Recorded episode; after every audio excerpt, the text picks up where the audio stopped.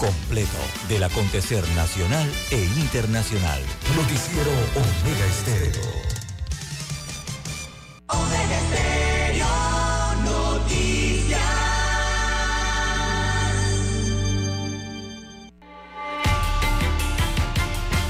A continuación, los titulares, con los hechos que son noticias hoy.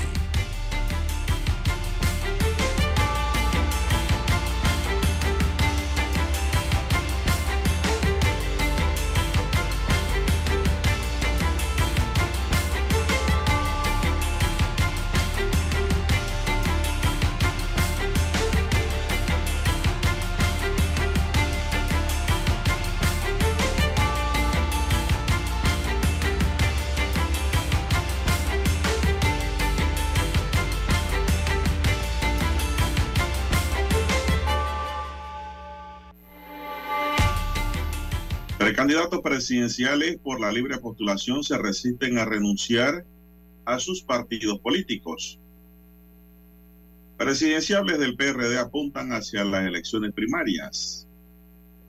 El idioma del inglés en Panamá entre los más bajos del mundo. Falta de educación sexual y prejuicios son caldo de cultivo para el VIH en Panamá. También el Fondo Monetario Internacional mide el pulso de la economía panameña. En otros titulares para la fecha, ex policía es condenado a 30 años de prisión por matar a su mujer. Siete de cada diez panameños desaprueba gestión del gobierno. Más de siete mil casos de COVID en Panamá. También tenemos, señoras y señores, rectora de la UNACHI anuncia su reelección. En otros titulares, muere la famosa actriz Christy Alley. Demolición de edificios que datan de 77 años en Panamá. También para hoy, estamos, dice, protegiendo a las víctimas de violencia doméstica. Dueños de colegiales exigen su pago. Otros titulares. Quedó detenido por tentativa de homicidio en la provincia de Colón. Por machetear a su mujer y a su suegra, este sujeto pagará 50 años. Bien, amigos y amigas, estos son solamente titulares. En breve regresaremos con los detalles de estas y otras noticias. Estos fueron nuestros titulares de hoy. En breve regresamos.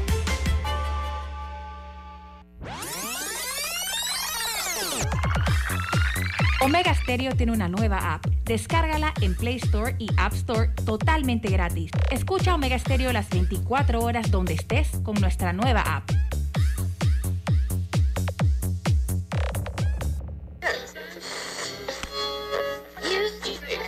Cuando nadie creía en el FM estéreo.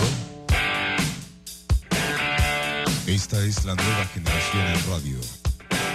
Esta es la generación Omega.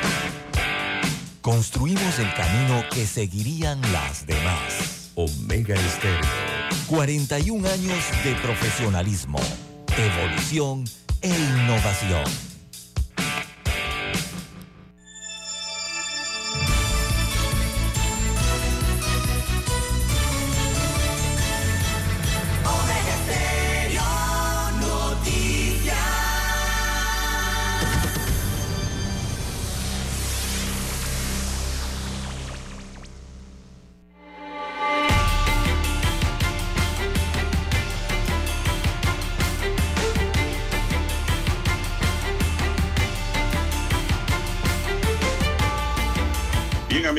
Amigas, muy buenos días.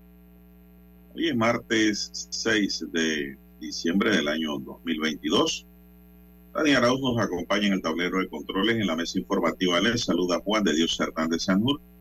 para presentarles las noticias, los comentarios y los análisis de lo que pasa en Panamá y el mundo en dos horas de información, iniciando esta jornada como todos los días, con fe y devoción, agradeciendo a Dios Todopoderoso por esa oportunidad que nos da de poder compartir una nueva mañana y de esta forma llegar hacia sus hogares, acompañarles en sus vehículos, en su puesto de trabajo donde quiera que usted se encuentre a esta hora de la madrugada, señoras y señores.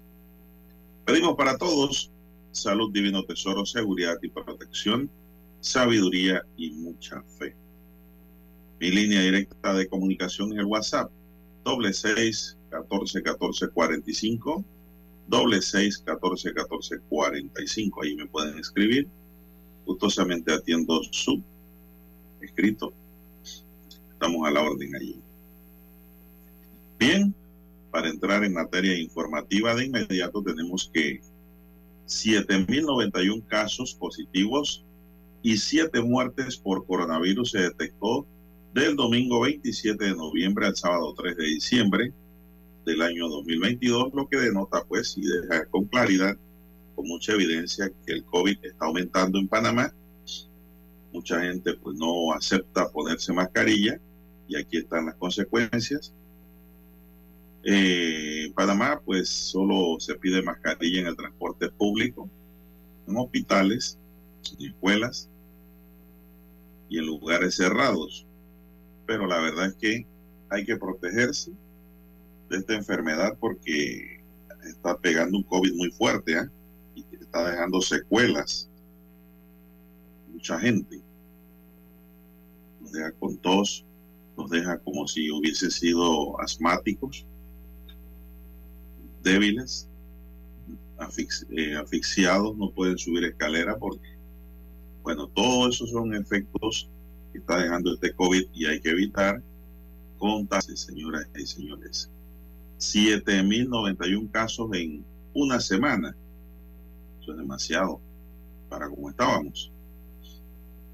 Si seguimos así, yo veo muy mal los carnavales. Lo digo con lo digo con puntualidad y objetividad. A pesar que digan que no, que porque la economía, pero si a este ritmo seguimos contagiando gente y contagiándonos, créanme que estas cosas van a ocurrir y van a perjudicar a mucha gente que dependen de esta actividad, sobre todo en el interior del país. Así que pues hay que seguirse cuidando. Nadie yo veo que usa eh, ya alcohol en la mano, ni gel, ni nada ya no un poco le interesa, bueno, vamos a pagar las consecuencias si no nos cuidamos. De las siete defunciones, unas cuatro se dieron el miércoles 30 de noviembre, imagínense.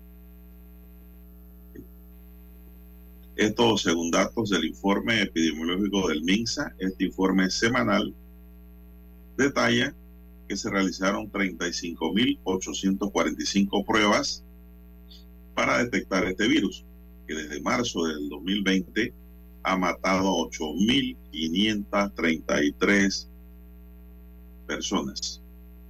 Actualmente el porcentaje de positividad es de 19.8%. Al 20, ¿eh?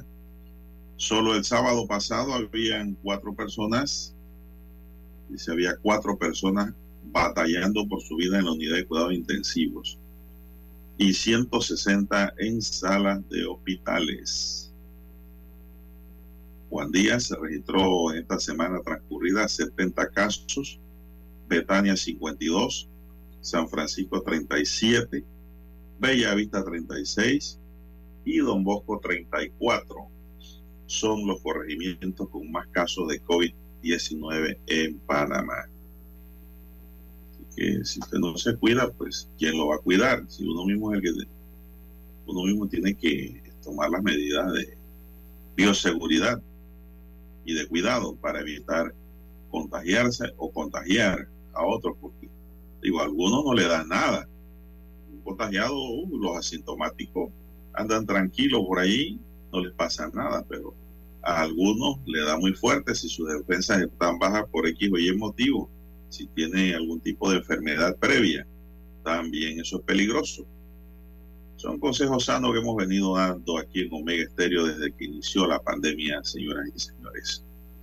Son las 5.44 minutos, vamos a hacer una pequeña pausa, amigos y amigas, y regresamos con más noticias.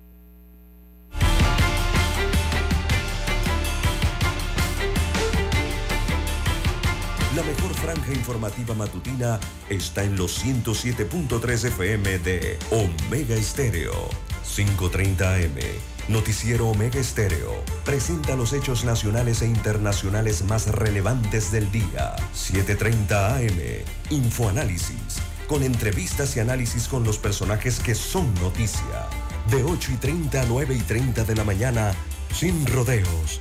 Con Álvaro Alvarado. De lunes a viernes. Por Omega Estéreo. En centrales telefónicas, la casa del teléfono es tu mejor opción. Te asesoramos y ofrecemos buena atención. Con años de experiencia, trabajando para ti. La casa del teléfono, ubicados en Via Brasil y vista hermosa. La casa del teléfono, líder de telecomunicaciones. La casa del teléfono, distribuidores de Panasonic. Ven a visitarnos. La casa del teléfono. 229-0465 lsdtcorp.com Distribuidor autorizado Panasonic Para anunciarse en Omega Estéreo, marque el 269-2237. Con mucho gusto le brindaremos una atención profesional y personalizada. Su publicidad en Omega Estéreo. La escucharán de costa a costa y frontera a frontera.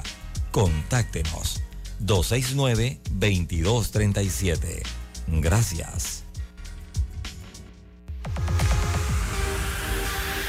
Omega Stereo tiene una nueva app.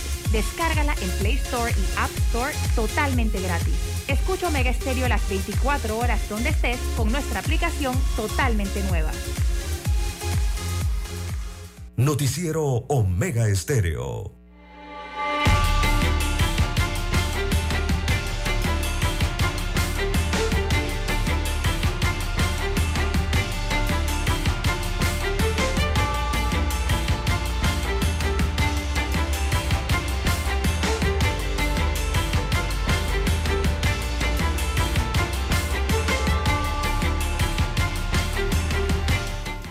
Continuamos, señoras y señores, son las 5.47 minutos. Buenos días, Panamá. Recuerden conducir con mucho cuidado. ¿ah? Los accidentes están a la orden del día y un accidente ahora en diciembre es peor que nunca.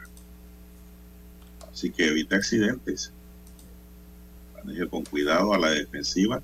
Usted no anda apresurado, usted que también está conduciendo, ¿ah? no se desespere. Así que, ¿para qué apurarse si el final es el mismo?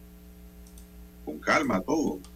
No, no, no hay, no hay que desesperarse. Mejor llegue tarde, un minuto en la vida, a que perder la vida en un minuto. Recuerden que siempre alguien lo espera. Alguien siempre espera por usted. Alguien siempre piensa en usted. Alguien siempre se preocupa por usted. Y hay que apreciar eso. Y siempre alguien depende de usted también. Eso es otra cosa hay que cuidar. Bien, amigos y amigas, buenos días, don César, ¿cómo está usted? Buen día, don Juan de Dios, muy bien, ¿cómo amanece usted? Bueno, muy bien, muy bien aquí, hombre, conversando con los oyentes. Presidenciables del PRD apuntan hacia las elecciones primarias.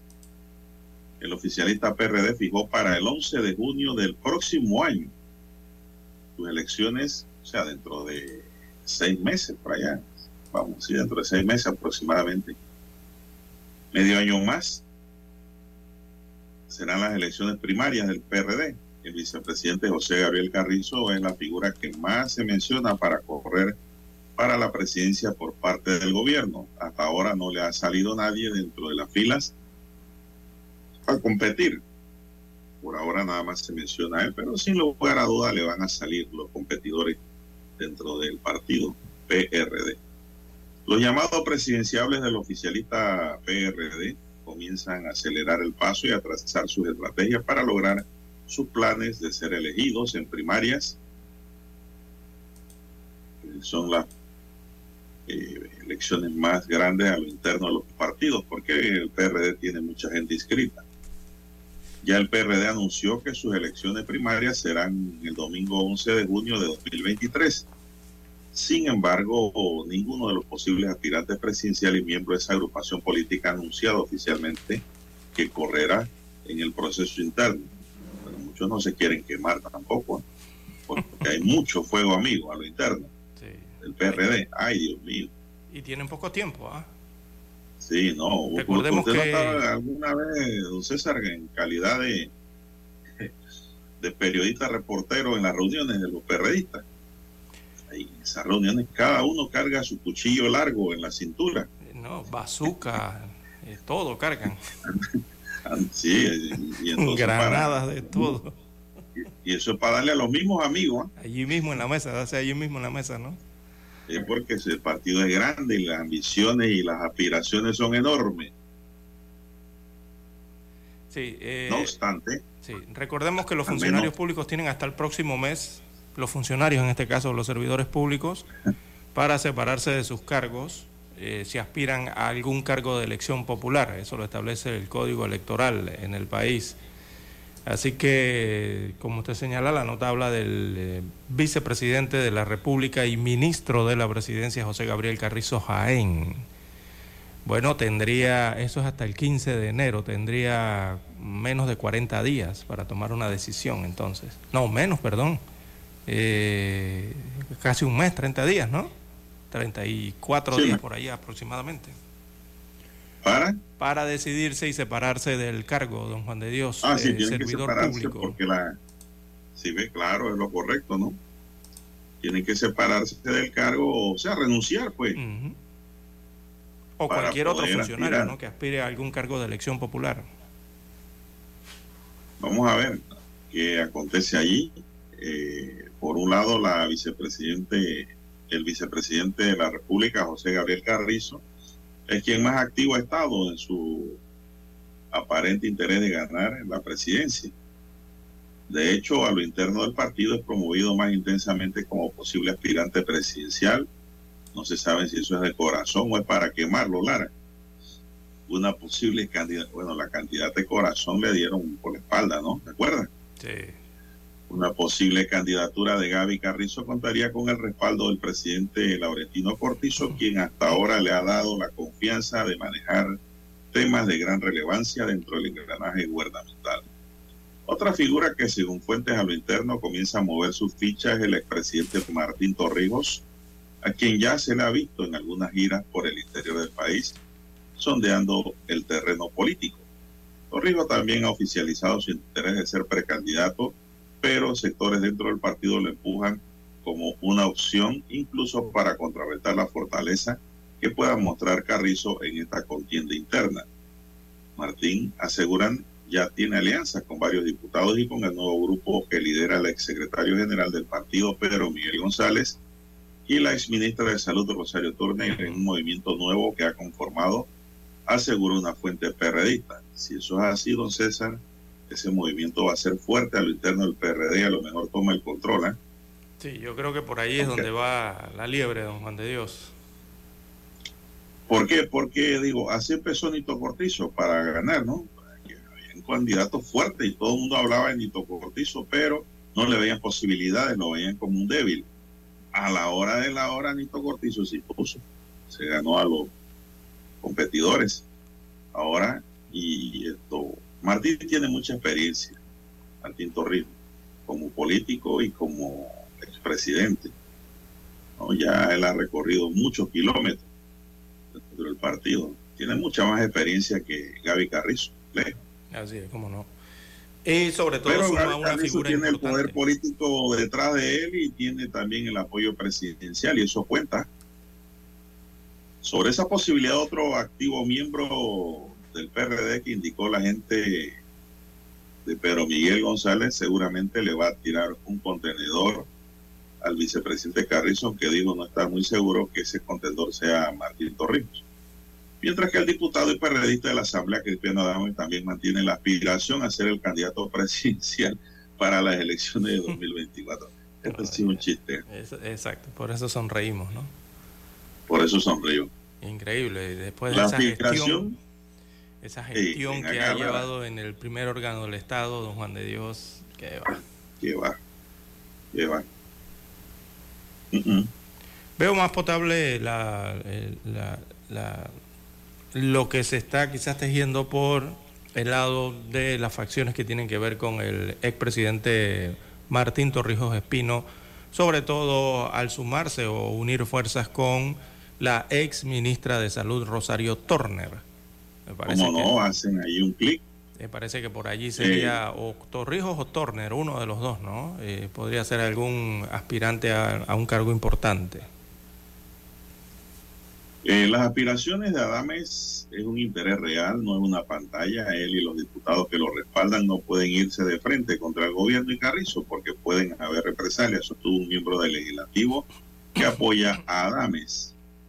Muchos diputados mantienen nombramiento en entidades y puestos claves, algunos tienen concesiones importantes, puestos en notarías y consulados y temen perder esos beneficios, indicó la fuente. Ya eso se habla aquí, don César, abiertamente, como si eso fuera normal. ¿ah? Mire lo que hacen con el presupuesto. Eso es antiético, inmoral, lo que acabo de leer. Y más antiético y moral. Hablan como si ya esto fuera así para toda la vida. No, estas cosas hay que romperla y acabarla. Exacto. No podemos seguir permitiendo y lo podemos hacer con el voto popular. Y peor lo que hacen con el presupuesto de la Asamblea Nacional, don Juan de Dios. Eh, mire, ya usted va por más de 230 millones de dólares a la altura que vamos del año, creo que va a ser mayor el, cierre. Eh, un presupuesto que le fue aprobado por unos 130, 135 millones de dólares, pero ellos mes tras mes se aumentan el presupuesto sin que nadie prácticamente se entere, don Juan de Dios. Entonces, se aprueban, se autoaprueban ellos aumentos en su presupuesto general para funcionar en el año y de 135 ya van rozando los 230 millones de dólares. Entonces, eh, ¿cómo se aprueba? ¿Cómo se autoriza esto? ¿Qué realmente es la necesidad que tiene la Asamblea Nacional en aumentarse presupuestos si en la Asamblea prácticamente no se realizan inversiones? La Asamblea es un órgano prácticamente de funcionamiento, es de hacer leyes, don Juan de Dios. Entonces, eh, vemos aquí que para qué necesitan tal cantidad de dinero, el doble o el triple de lo que necesitaban hace cinco años atrás. Tan solo cinco años atrás, ahora está llegando al triple, don Juan de Dios. Entonces, ahí se ve eh, la administración, la gestión, eh, cómo se prioriza el gasto público, que realmente no le veo ninguna prioridad allí eh, y son situaciones ¿no? que el electorado va a evaluar o ya la ha evaluado ¿no? Eh, en lo conocido hasta el momento durante estas gestiones. Bueno, aquí hay que elegir un presidente, don César, que acabe con esa fiesta, que acabe con ese desgreño que hay ahora mismo en los fondos públicos, ese despilfarro que hay ahora mismo, esa repartición de dinero entre cuatro gatos que lo quieren hacer ver legal. Eso no es legal. No, eso no es correcto. Eso no era así cuando Guillermo Andara llegó a la presidencia, que se hablaba de democracia. Eso no es democracia. Eh, entonces, repartirse el dinero entre tres gatos y volverse millonarios, porque se han vuelto millonarios, y no permear esos recursos al resto de la población, eso no es democracia. Para nada. Por eso no hay carreteras, don Juan de Dios.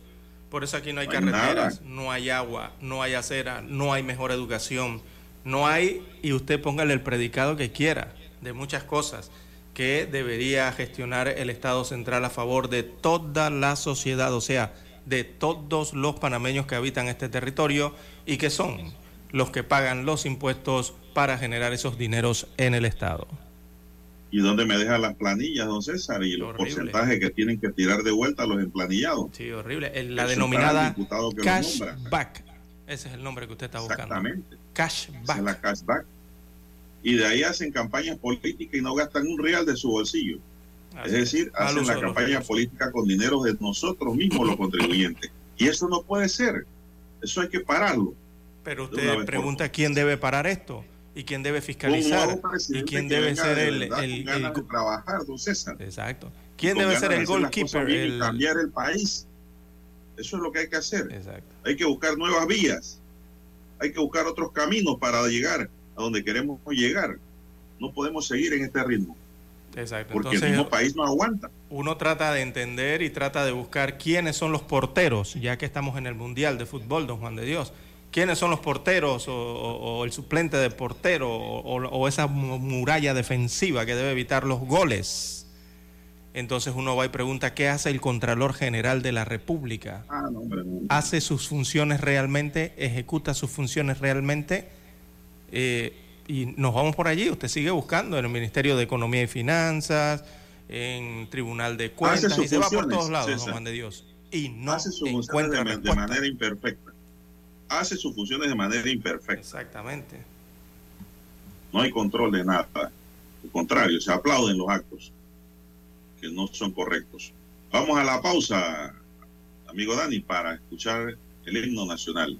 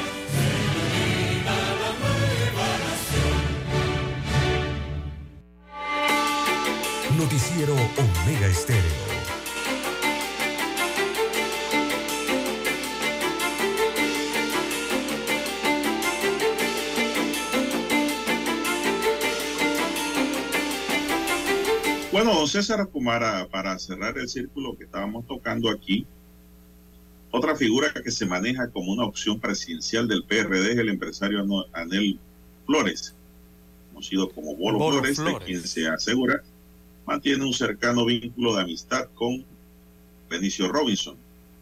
Aunque Flores anunció en 2013 que renunciaría al PRD porque este colectivo estaba secuestrado por el clientelismo electorero este aseguró que posteriormente se volvió a inscribir a esta agrupación política porque el PRD siempre ha sido el partido de su preferencia. Flores, al ser consultado sobre la posibilidad de participar en las elecciones primarias, expresó que por ahora es algo que todavía no ha considerado, aunque no lo descartó. Creo que puede ser una posibilidad, pero bueno, todo va a depender de, de que haya un apoyo, que haya empatía, pero no descartó el hecho de que tenga que ser necesariamente por el PRD. Estaremos dispuestos en cooperar y apoyar este cualquier, desde cualquier lado, siempre y cuando sea por los mejores intereses del país. Eso es lo que yo acabo de decir. Hay que buscar un presidente que en verdad ponga control aquí en Panamá según algunos dirigentes del PRD consultados sobre el tema, tanto Bolo Flores como Cristiano Adame y Mario Barleta son los gallos tapados del presidente del partido, Benicio Robinson. Que así es cierto, indicó la fuente, es que el precandidato que quiere tener opciones reales de ganar la primaria presidencial del PRD tendrá que contar con el apoyo de Robinson y los diputados líderes más cercanos, ya que ellos controlan el resto de los diputados y a la mayoría de los alcaldes y representantes de corregimiento pero ¿quién de esta figura contaría con el respaldo de Robinson? Otro dirigente considera que aunque Robinson abanica a otras figuras como aspirantes presidenciales, finalmente pues se casa con eh, José Gabriel Carrizo. Al final Robinson apoyaría a Carrizo porque él ha recibido mucho apoyo por parte del gobierno y del propio vicepresidente de la República, concluyó la fuente. Así termina la nota que nos ha preparado el diario La Estrella de Panamá para hoy titulada Don César, presidenciables del PRD apuntan hacia las elecciones primarias. Sí, y lo titula bien el, Estrella de Panamá, en el sentido, don Juan de Dios, de que se están refiriendo solamente al campo, al grupo político denominado Partido Revolucionario Democrático, eh, solamente allí, ¿no? Eh, pero, don Juan de Dios, yo creo que si aquí hubiesen, como en años o décadas anteriores, encuestas serias, don Juan de Dios, eh, y que se hicieran públicas, yo creo que darían como resultado esas encuestas unos números y unos porcentajes eh, muy malos para ciertos sectores políticos, don Juan de Dios.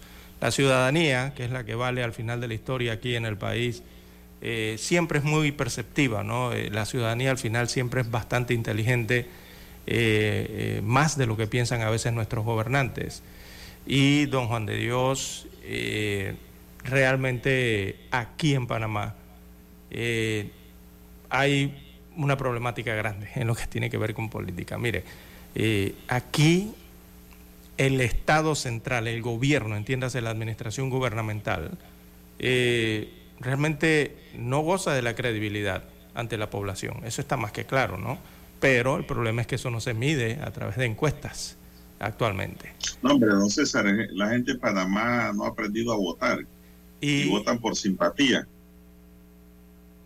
Votan porque a alguien le cayó bien, porque le gustan los ojos, porque se peina bonito, porque tiene la nariz ñata o la nariz perfilada, porque se ríe bonito, porque se viste bonito.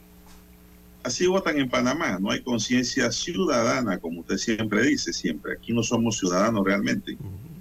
Es que hay una gran desconfianza social, eh, don Juan de Dios. Porque aquí pensamos que escoger un presidente es ir a un carnaval de calle arriba y calle abajo. Después estamos llorando.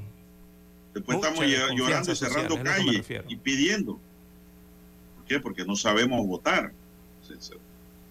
No sabemos escoger. Entonces, amén del clientelismo de aquellos que no tienen nada en la cabeza más que un maní que cuando piensan que las elecciones para recibir algo a cambio. Del que hay para mí, mis cinco libras de arroz, mi jamoncito de bola de 8 dólares, mi hojita de zinc allí. Así es. No hay conciencia cívica ciudadana. Exacto. Pero eso es, eso lo que genera la desconfianza que hay en el país. Mira, ya esa desconfianza. Cada panameño tiene la conciencia allí, pero la tiene apagada. Ah, en parte, exacto. Hay que encenderla. Pero cuando uno observa lo que ha ocurrido, don Juan de Dios, en los meses recientes, sobre todo estos meses problemáticos que tuvimos con cierres de calles y exigencias al Estado central por parte de la población, allí ya se ve la desconfianza social que existe. Y dentro de esa desconfianza social, eh, vimos cómo se dio al traste, ¿no? Cómo fue al traste el e, e, ese hecho de tratar de construir alianzas eh, con los principales sectores, me refiero a nivel general, no simplemente político. Eh, entonces de allí parten muchas cosas, don Juan de Dios.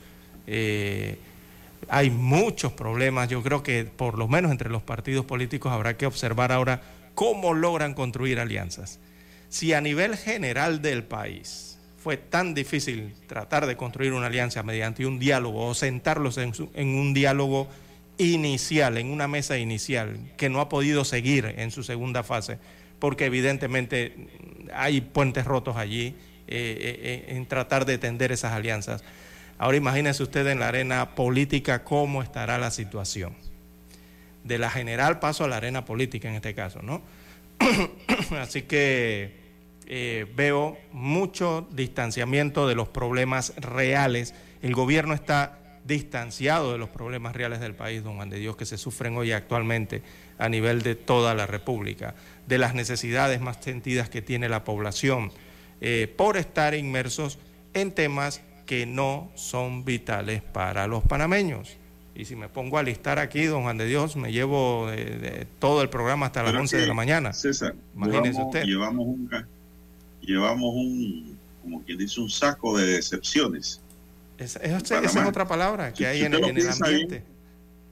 tenemos un saco de secciones. ¿Por qué? Porque hemos visto gobierno subir y gobierno bajar. Algunos no hacen nada y otros hacen y roban. Robó pero hizo. ¿Qué, qué conciencia es esa? ¿No? Eso no tiene sentido. Entonces, hay un saco de secciones en Panamá y a la hora de votar el próximo año, si 2024, el año de arriba, si Dios nos da permiso, nos da licencia, bueno, sepamos votar.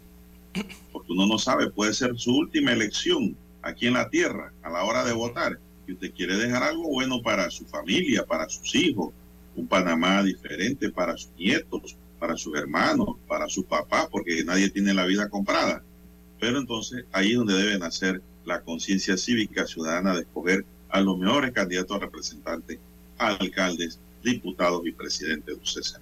Eso va a ser algo que hay que hacerlo, hay que hacerlo de, de todas maneras. Sí, evidentemente, no hay poca credibilidad, eh, algunos ya hablan hasta poca legitimidad en las acciones y en la gobernabilidad que hay en el país.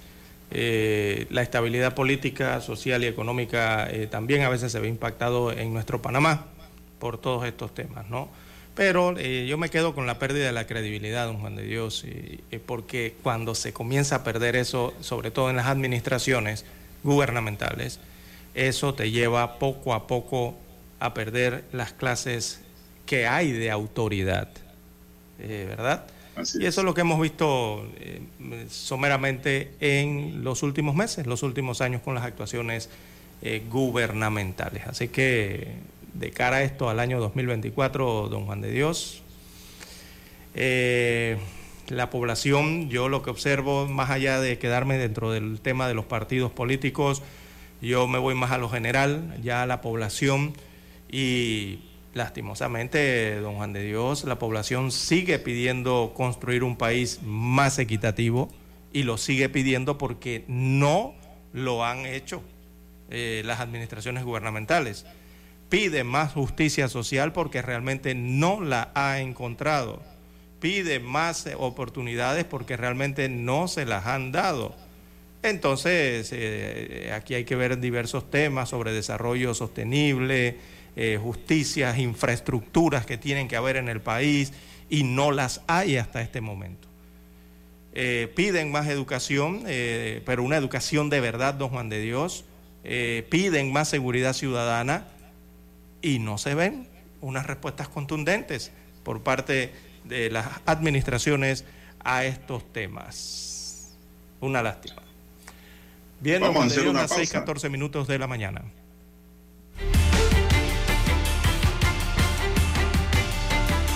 La mejor franja informativa matutina está en los 107.3 FM de Omega Estéreo, 530 AM Noticiero Omega Estéreo presenta los hechos nacionales e internacionales más relevantes del día. 7:30 AM. Infoanálisis. Con entrevistas y análisis con los personajes que son noticia. De 8 y 30 a 9 y 30 de la mañana. Sin rodeos. Con Álvaro Alvarado. De lunes a viernes. Por Omega Estéreo.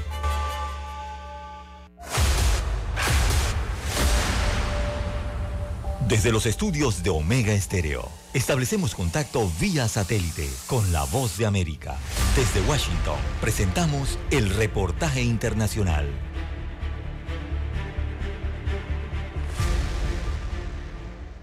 Los servicios estadounidenses de inteligencia consideran que la invasión de Rusia sobre Ucrania ha alcanzado un punto de relativo estancamiento y anticipan que se desarrollará a un ritmo reducido durante los próximos meses a medida que se adentran a un difícil invierno acompañado de gélidas temperaturas. Cabe señalar que en Ucrania la estación más fría comenzó el 1 de diciembre con temperaturas máximas de menos 4 grados Celsius. En tanto, y pese a la dureza del invierno, la jefa de la inteligencia estadounidense, Abril Hines auguró buenas perspectivas para las fuerzas de defensa ucranianas y aseguró que pese a la falta de suministros básicos no se detecta una pérdida de ánimo entre los ucranianos, quienes se muestran dispuestos y determinados a obtener la victoria. Estados Unidos sospecha que el dirigente ruso Vladimir Putin podría no ser consciente de los desafíos que enfrenta su ejército. Según sospechan desde Washington, su equipo estaría ocultando información clave. En tanto, el mandatario ucraniano Volodymyr Zelensky advirtió una vez más que este podría ser el invierno más difícil que recuerdan los ucranianos. Y es que los constantes ataques del Kremlin contra la infraestructura energética del país han dejado a millones de ucranianos desabastecidos y desprotegidos ante el frío. En un vídeo publicado en su cuenta de Telegram y dirigido al pueblo ucraniano, el presidente Zelensky lanzó un mensaje de esperanza e hizo un llamado a resistir.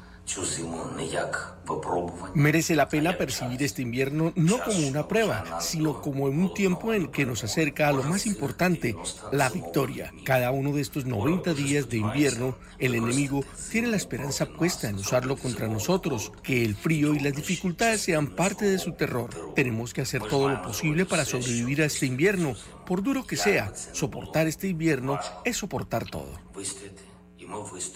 Paralelamente, nuevo batacazo para la economía rusa. Entra hoy en vigor el embargo de la Unión Europea al petróleo de Rusia y a partir de este día, los 27 países miembros del bloque europeo, a excepción de Hungría, no podrán importar petróleo ruso transportado por vía marítima ni transportarán el crudo de Moscú a terceros países a un precio superior de 60 dólares por barril. Judith Martín Rodríguez, Voz de América. Escucharon vía satélite desde Washington el reportaje internacional. Omega Estéreo, cadena nacional. Noticiero Omega Estéreo.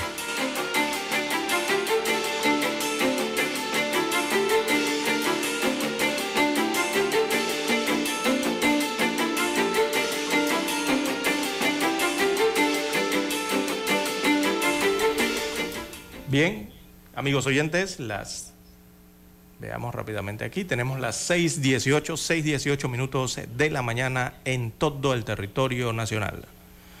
Don Juan de Dios, el Servicio Nacional de Migración ha emitido un comunicado.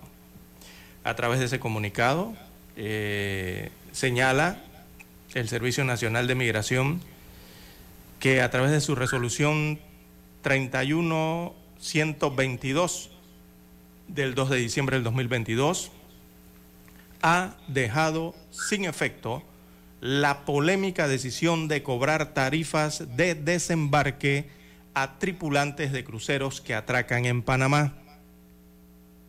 Claro. Pero entonces uno se queda pensando, ¿y por qué es que aprueban estas cosas y cómo las aprueban? Para después recular de tal forma. Porque buscan ingresos, don César. Están buscando ingresos por donde no hay. Eso es todo. La resolución destaca el comunicado, modifica el manual de procedimientos migratorios marítimos del Servicio Nacional de Migración en el sentido de que deja sin efecto para los tripulantes de cruceros el requisito de tarjeta de pase a tierra, este era el del offshore eh, de ahora en adelante, dice el comunicado, los tripulantes podrán bajar con su pasaporte y deberán cumplir con los requisitos de visitante temporal en calidad de turista, como está establecido en el artículo 43 del decreto número ley, perdón, del decreto ley número 3 del 22 de febrero del año 2008. Es lo que reza principalmente el comunicado del Servicio Nacional de Migración. En síntesis, amigos oyentes, eliminan la medida de cobrar a los tripulantes de los cruceros para bajar a Panamá, o sea, simplemente para entrar al país, bajar a Panamá, ¿no? Bueno, César, esto una medida muy polémica y criticada, don Juan de Dios, en los últimos días, en las es últimas que tenían que hacerlo, don César, porque ya la queja era internacional. Sí, y la... Y... Entonces, ¿qué pasa? El, eh, el, eh, es que nos estamos enredando nosotros mismos, don César. Solo basta saber sumar uno más uno cuánto es. Exacto. ¿Y cuánto es dos más dos? Y estamos atentos. ¿Por qué le digo esto? estamos arriesgando la gallina de los huevos de oro, don Juan de Dios. Un dedo de frente para entender esto. No tiene que tener la frente grande como yo. Un dedo de frente es suficiente. Oiga, ¿cuánto se gasta la autoridad de turismo en promociones? ¿Cuál es ese platal que se echa allí, al cántaro? ¿Cuánto genera la llegada de esos turistas que tienen que pagar un impuesto? Cuando tú pones eso en una balanza, no vale la pena cobrarle tres ni cinco dólares a, a, un tripulante. Porque estás llamando a la gente para que pague quienes te los están, quienes te están trayendo a los turistas acá al país. Porque son ellos, son los tripulantes. O sea, los tripulantes son los trabajadores de los cruceros, son los que atienden a los turistas que vienen a nuestro país en estas embarcaciones o hoteles flotantes. Esos son los tripulantes, ¿no? Entonces, cobrarle a ellos, Juan de Dios. También lo que han hecho, han quitado esa, esa resolución que usted ha leído. Eso está bien. Yo acepto que don César, exista la R de reversa. El que tiene reversa es inteligente, don César. Ya era hora de echar para atrás eso. Ahora falta el tema del combustible. Son varias medidas que tienen que ver con el, turismo. La del combustible. Ahora el tema del monopolio en el combustible, eso hay que pararlo y cambiarlo.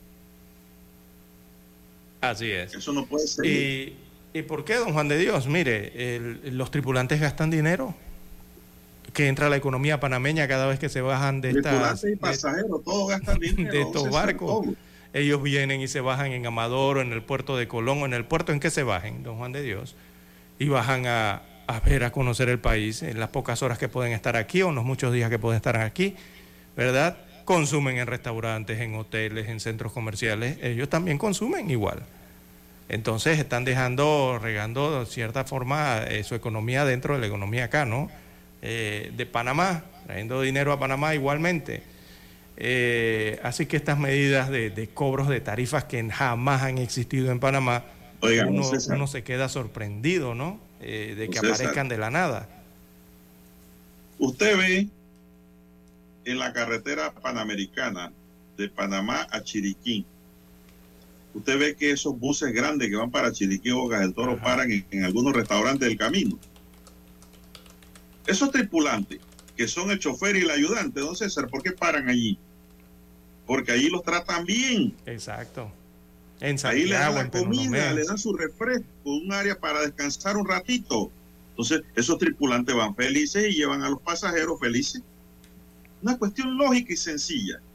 Entonces, tú vas a poner a los a amargar a una tripulación que trae pasajeros, pues. Que te trae negocio, exacto. Sí, cuando tienen que tratarlos es mejor. Así mismo es. Un, crucero, don Juan de Dios, un crucero puede eh, tener aproximadamente mm, entre 900 a, a 1000, 1100 tripulantes. Básicamente es lo que puede, lo que regularmente tiene un, crucero con una capacidad de 3000 turistas. Eh, si la capacidad del crucero es mayor, así mismo aumenta la cantidad de tripulantes, ¿no?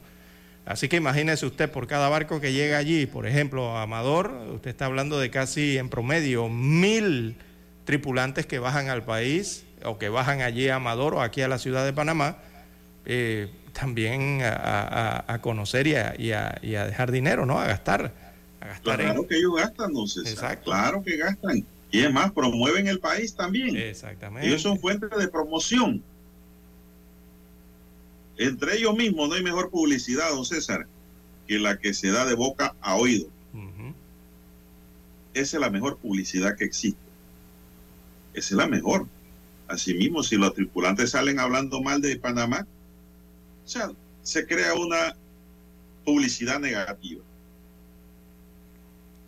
Así es. Muy bien que controlado y mejorado eso. Se ha eliminado este cobro. Hay que ver los otros tres, dos temas que sobran, eh, que son los del combustible, y hay otro temita que generó mucha polémica también con los turistas, creo que era el de la infraestructura eh, eh, para el abordaje o, el descenso de los turistas, algo que tiene que ver con la infraestructura cuando los cruceros llegan a los puertos. Pero no recuerdo ahora mismo el nombre exacto de la, de la polémica que se generó. Pero bueno, eh, hay que mejorar en ese sentido también. Bien, las 6.25, 6.25 minutos de la mañana en todo el territorio nacional. Bueno, don César, aquí veo que le ponen 50 años de prisión a un ex miembro de la policía. Se trata de Oliver Delgado, ex miembro de la Policía Nacional, que fue sentenciado a 30 años de prisión por el feminicidio o femicidio de su mujer, Ellen Aide Castillo, y adicionalmente deberá pagar 20 años más de prisión por tentativa de homicidio en contra de Zulay Aide Rodríguez de Castillo. Eh, la fiscal de homicidio y femicidio del Ministerio Público, Cheldry Barría, informó que entre el 17 y 18 de noviembre, un jurado de conciencia había declarado culpable a, la ex policía y el 7 de febrero de 2021 Delgado atacó con un machete a su pareja, logrando herirla en 23 ocasiones. Qué salvaje. ¿eh? Yo estoy seguro que ahora mismo, donde está, está arrepentido y llorando, don César. 23 heridas a punta de machetazo que acabaron con la ¿Cómo desbarató su vida, de su pareja? Oye, controla tus celos. ¿Celo para qué? ¿Celo para qué es lo que yo digo? Póngase en cero celo, porque lo que se va a buscar es quedar encerrado para el resto de su vida. Y no hay una cosa más horrenda en Panamá que las cárceles. Entonces, evite ir allá, al máximo, evite caer ahí. Ahora, este, era un policía, desbarató su carrera, don César, dañó su futuro y se destruyó él mismo con 50 años de prisión por matar a la mujer y por herir a la suegra con intención de matarla también. 30 más. Estas eh, cosas hay que decirle y comentarle de una manera positiva para que no vuelvan a ocurrir, don César, que sea un medio disuasivo de este tipo de delitos, el femicidio, la violencia doméstica, el maltrato. Y esto también va con las mujeres, ¿ah? porque las mujeres también están matando hombres hoy día. Sean un poquito más inteligentes también. ¿eh? Y vayan a acudan a las autoridades cuando se dan estos temas. O sepárese o divorcies. No se quede en el ciclo de la violencia. Llega un acuerdo y se acabó el problema. Si nadie está casado en su vida eh, para quedarse el resto de sus días sufriendo. Si está viviendo feliz y no hay problema, hay entendimiento, comprensión y amor, bueno, adelante con el crucero del amor. Pero si no, no. Ay, no, que yo me quedo porque los niños. No, no, no, para eso están las pensiones alimenticias, para encuadrar y darle sustento a los menores. Eh, estas cosas, don César, eh, a mí me da tristeza. Y todo surge por celos, don César. Y, si eh, hay, hay, que, qué sé yo, don César, alguien se sale del redil o se quiere salir, mejor hable claro, déjense y renuncie Punto. Renuncia a la unión, pues si el divorcio existe y existirá. Pero lo que no hay que vivir es un ciclo de violencia, de celos y de maltrato recíproco. Porque en estas cosas el maltrato es recíproco, don César, porque la mujer generalmente no se queda callada, además que sale eh, lesionada casi siempre es la mujer. Pero esas cosas no deben ocurrir y esto se combate, don César, con educación y cultura, desde que la persona es un niño. Bien, este caso se registró en Alto de San Francisco, en el distrito de La Chorrera, en Panamá Oeste. Hombre, ¿qué va? Me da dolor por la chica que murió. Ahí está la foto en crítica, una chica guapa, elegante, joven. la suegra no está en la foto, pero sufrió. Y el tipo que no está vio cómo mataron a su hija. su carrera. Sí, el problema fue que vio cómo eh, este hombre acabó a machetazos, o sea, la suegra estaba presente. Vio cómo acababa a machetazos a su hija y como toda madre, claro que intentó, eh, eh, su hija, ¿no? Intentó salvar a su hija y también eh, resultó con heridas, ¿no? Claro. Ella trató de salvar a su hija, lógicamente. Pero no, este señor no se puso a pensar, eh, no pensó nunca en su mamá, no pensó en nadie, en su familia que es mujer también. Y mire lo que ocasionó, pues ahora pagará 50 años de prisión, aunque pagara tres, dos terceras partes, estamos hablando, César, de más de 30 años. Sí, es 30 más 20, ¿no? Serían por 30 por femicidio más otros 20 años más por el intento de femicidio, en este caso de su suegra. Así que la sumatoria son 50 años. Meditemos estas cosas para de manera positiva. No nos alegremos de que le pusieron 50 años y se lo merecía. Bueno, tal vez se lo merecía, pero es la justicia lo que hace eso. Lo que hay que enmendar y buscar que no vuelvan a ocurrir estos hechos, hombre. Eso es lo que hay que buscar, pensar las cosas dos veces por las graves consecuencias que esto trae. Esto trae consecuencias por todos lados. Hay que ser un poquito inteligente, hombre. Bien, son las 6:30 minutos. Vamos a hacer la pausa. Omega Estéreo, cadena nacional. Hay algo que te hará sentir en paz, relajado, dormir tranquilo. Y es tan simple como mantenerte al día con tus pagos y recargas en línea de celular, metro, metrobús, Panamás, seguros, agua, luz, aseo, boletas, licencia. Entra a www.telered.com.pa diagonal mis pagos hoy y entérate de todos los servicios que puedes pagar por banca en línea desde la comodidad de tu hogar. Ya no tienes por qué inhalar y exhalar en el tráfico. Mantente al día con tus pagos en línea y relájate. Para anunciarse en Omega Estéreo, marque el 269-2237. Con mucho gusto le brindaremos una atención profesional y personalizada. Su publicidad en Omega Estéreo. La escucharán de costa a costa y frontera a frontera. Contáctenos 269-2237. Gracias. 7:30 AM. Infoanálisis, con entrevistas y análisis con los personajes que son noticia. La mejor franja informativa matutina está en los 107.3 FM de Omega Estéreo, cadena nacional. Desde los estudios de Omega Estéreo, establecemos contacto vía satélite con la voz de América. Desde Washington, presentamos el reportaje internacional.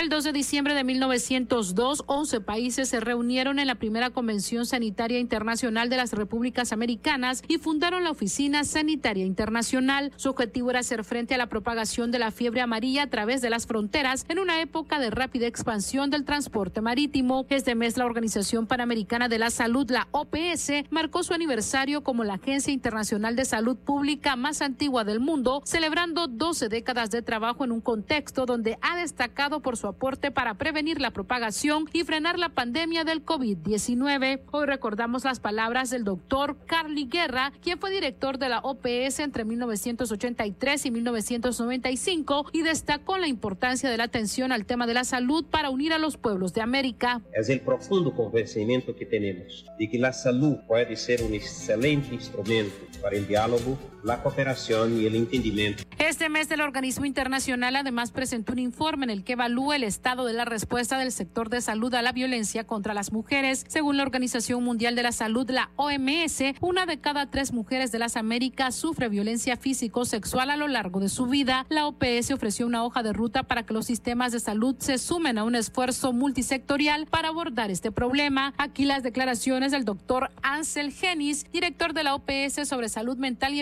enfermedades no transmisibles, en voz de la traducción oficial del evento. Hasta el 66% de las mujeres en las Américas se estima que sufrirán violencia de sus parejas durante la vida. Esto es inaceptable y debe cambiar. En los últimos 120 años, la OPS ha liderado las Américas, sala de redacción, Voz de América. Escucharon vía satélite desde Washington el reportaje internacional. Noticiero Omega Estéreo.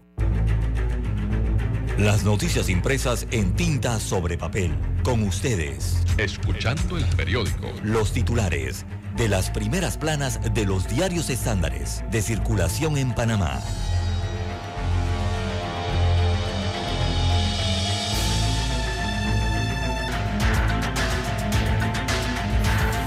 Bien, amigos oyentes, el diario La Prensa titula para este martes 6 de diciembre del año 2022, Alza de precios frena el consumo de alimentos. Es el principal titular del diario La Prensa.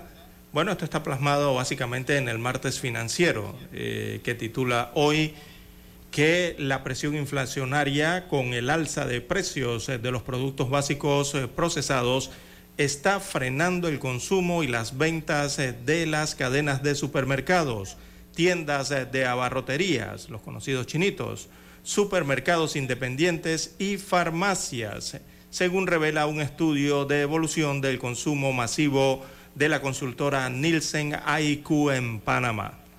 Así que el estudio de esta consultora Nielsen IQ revela que julio, agosto y septiembre fueron los meses con mayor aumento de precios en la cesta o canasta de productos básicos no perecederos aquí en Panamá, que subió 4.2%, lo que redujo el volumen de las ventas, eh, destaca este informe, que señala también que los consumidores pagaron 12.9% más por los mismos productos entre enero y septiembre del año 2022 frente al 1.9% de la facturación del año 2021, según destaca otra de las cifras y comparaciones interesantísimas de este estudio, amigo oyente.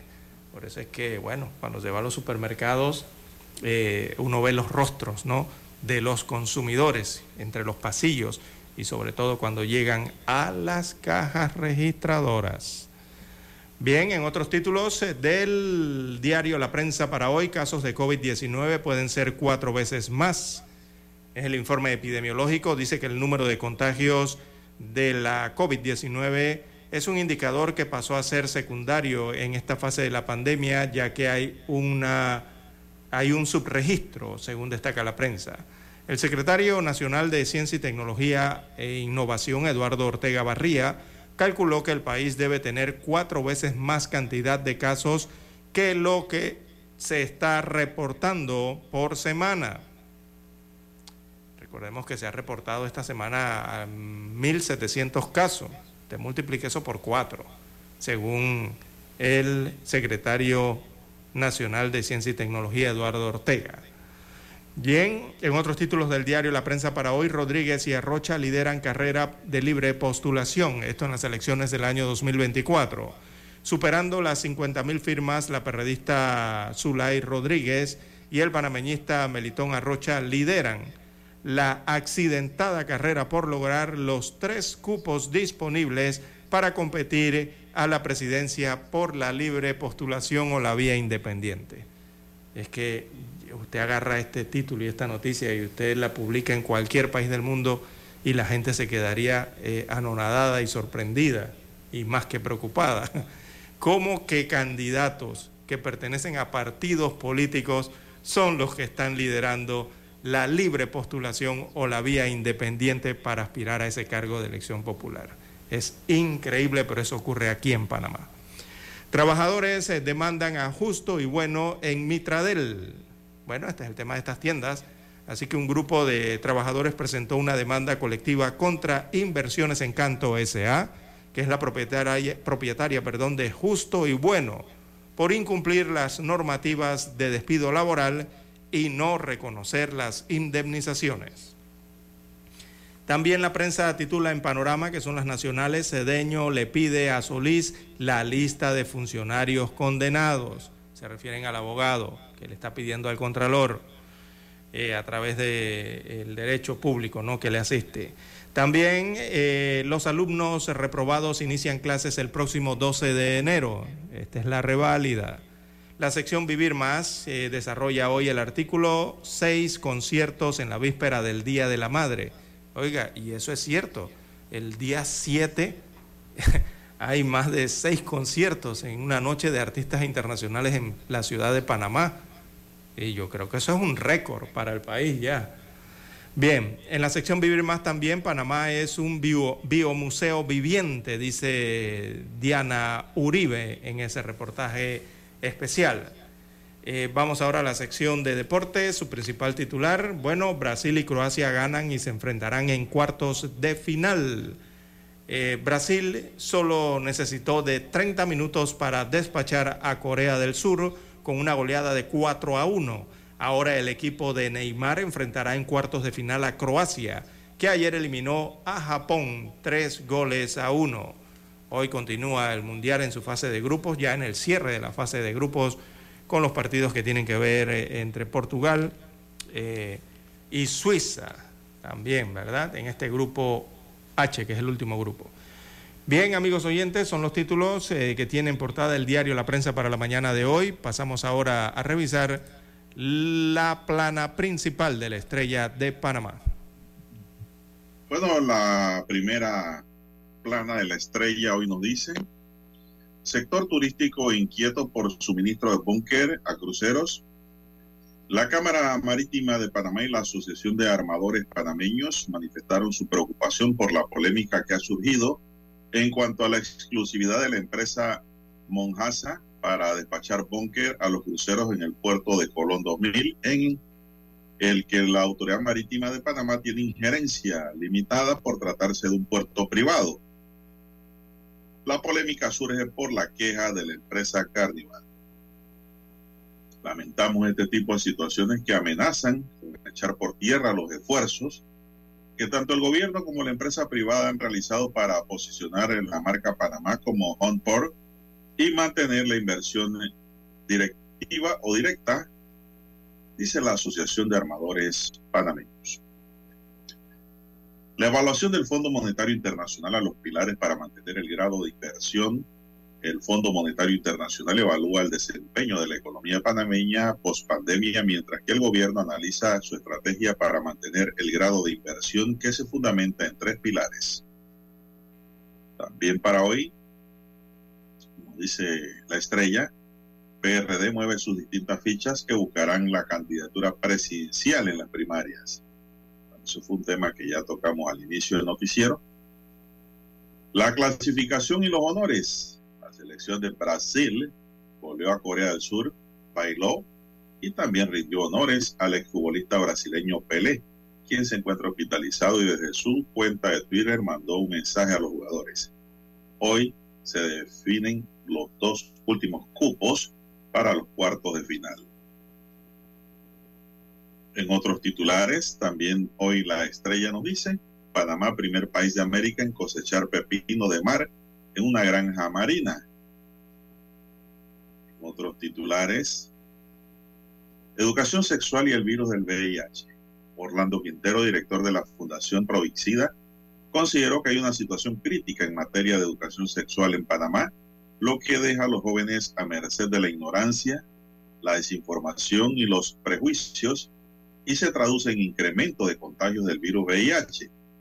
Dijo que en el país hay jóvenes de 17 años en etapa ya de la enfermedad. En los titulares de Caballete de la Estrella dice la cineasta francesa Clarence Denis habla de la industria en Panamá y de su última película. Y artistas con discapacidad, la gala y el reclamo por reconocimiento. Señoras y señores, estos son los titulares de la Estrella de Panamá y así concluimos la lectura de los titulares de los periódicos para hoy. Hasta aquí, escuchando el periódico. Las noticias de primera plana, impresas en tinta sobre papel.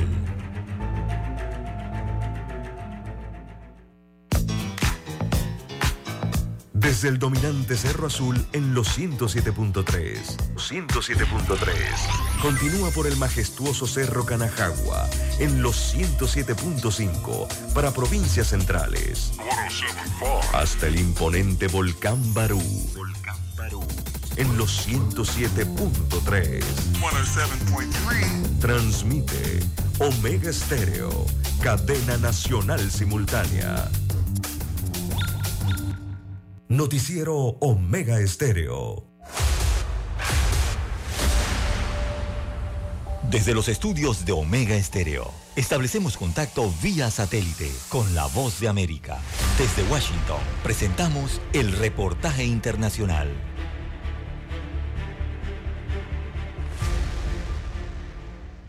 Un juez federal desestimó los cargos de soborno y fraude contra un ex vicegobernador del estado de Nueva York, pero retuvo los cargos de falsificación de registros. La fiscalía no demostró un solo incidente específico donde Brian Benjamin haya recibido un pago a cambio de un favor político, determinó el juez J. Paul Oakton. El funcionario demócrata renunció tras ser arrestado en abril. El expresidente Donald Trump se enfrentó a las críticas de funcionarios de ambos partidos tras pedir la terminación de partes de la Constitución por su mentira de que las elecciones de 2020 fueron robadas. Trump, quien anunció el mes pasado que se postula nuevamente a la presidencia, hizo la afirmación durante el fin de semana en su plataforma de medios sociales Truth. Mercado Libre ha presentado demandas contra Apple ante los organismos reguladores de México y Brasil por supuestas prácticas anticompetitivas, por las restricciones impuestas por la empresa con sede en Estados Unidos que ha estado abusando de lo que describió como un monopolio en la distribución de aplicaciones para dispositivos iOS. Mercado Libre opera un mercado que registró 8.600 millones de dólares en ventas el pasado trimestre. Los precios del petróleo cayeron casi un 3% en medio de una marcada aversión al riesgo entre los mercados accionarios, luego de que los datos del sector de servicios de Estados Unidos generaran preocupaciones de que la Reserva Federal pueda continuar con su política monetaria agresiva. Escucharon vía satélite desde Washington el reportaje internacional.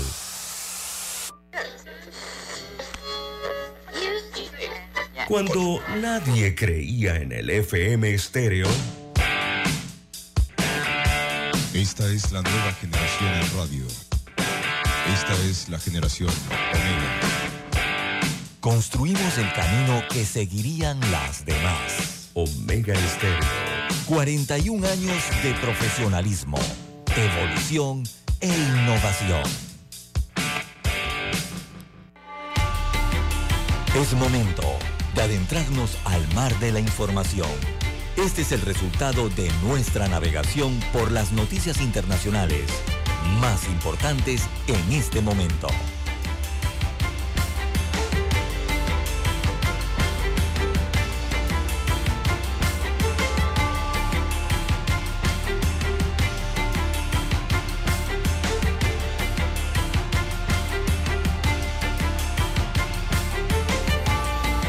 Bien, amigos oyentes, las 6:47, 6:47 minutos eh, de la mañana en todo el territorio nacional.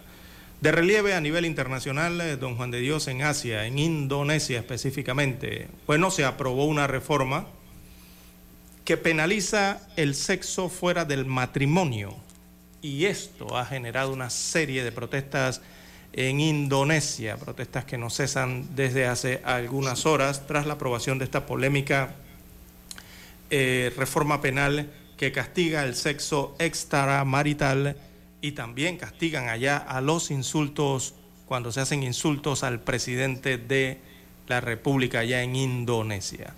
Eh, protestas masivas son los que se verifican eh, en el país y es considerada entonces esta reforma antidemocrática por casi, veamos aquí, más de un centenar de organizaciones eh, no gubernamentales. Todo esto ocurre en Indonesia actualmente porque el Parlamento de ese país aprobó el día de hoy, hace algunas horas, una amplia reforma del Código Penal que incluye la prohibición del sexo extramarital y la apostasia. La apostasia. La apostasia es la renuncia Ah, de una persona las creencias religiosas o políticas, ¿no? O el abandono de su religión. Eso también eh, incluye la prohibición aprobada por el Parlamento. Además, también de los insultos al presidente, entre otros cambios eh, denunciados como antidemocráticos por decenas de ONGs en Indonesia y grupos civiles. Veamos, la reforma eh, que lleva décadas discutiéndose eh, ha generado masivas protestas en el país. Eh, esta fue respaldada hoy por el Parlamento de Indonesia, el país con más musulmanes del mundo y tradición liberal. Entre las cláusulas más criticadas a esta nueva ley están la prohibición del sexo fuera del matrimonio, en cualquiera de sus formas, con hasta un año de prisión, así como el castigo de los insultos al presidente con un máximo de tres años de cárcel, además de la ilegalización de la apostasia. Eh, tras su aprobación, entonces se, abre ahora un periodo de dos años eh, para esta reforma que puede ser disputada en el Tribunal Constitucional de ese país, pero se cree que se acabará siendo implementada. ¿no? Eh, muchas protestas ha generado esto. cuando se paralizó entonces tres manifestaciones masivas en el país se han registrado mientras eh, decenas de personas se manifiestan en contra de esta nueva ley, eh, según los videos en frente del Parlamento allá en Yakarta. Eh, la han considerado antidemocrática. Bueno, es lo que está ocurriendo en estos momentos en Indonesia, don Juan de Dios, con esta ley polémica para los países asiáticos o este país asiático. También prohíben la apostasia. La apostasia, sí. O sea, dos, tiene dos líneas esa legislación. Sí, sí, la que tiene que ver con... es que tiene que ver con religión, don Juan de Dios, eh, al final, ¿no?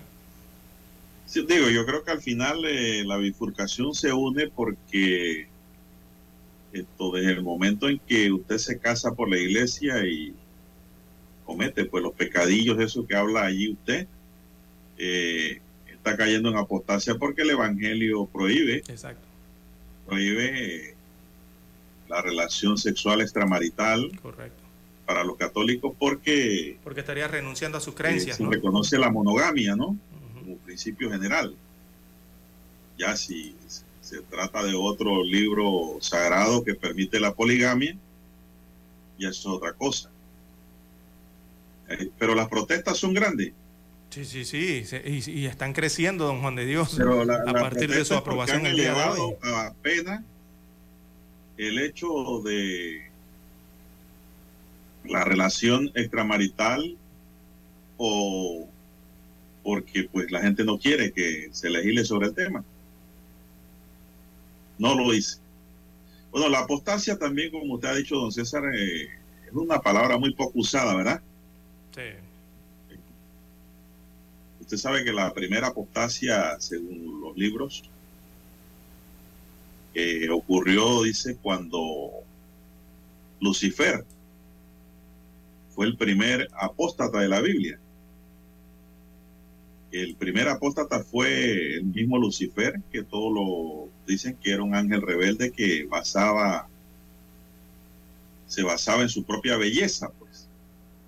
Era un ángel bonito se rebeló contra Dios creando una revuelta en el cielo y todo un paradigma de sufrimiento en la ética de salvación cristiana. Entonces Lucifer es el equivalente del diablo, don César. El primero. Ajá, entonces si usted se aparta del principio de la monogamia y tiene un matrimonio religioso y está cayendo en la apostasia, usted se está apartando del principio bíblico de que tiene que ser fiel a su esposa y su, esposa tiene que ser fiel a usted. Pero eso queda allí en la ética y la moral. ¿Qué han hecho allá, don César? Lo han elevado a pena. Lo han metido en el código penal.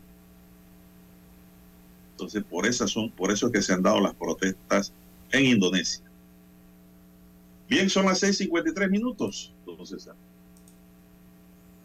Putin promulga el endurecimiento de las leyes contra la propaganda LGBTI.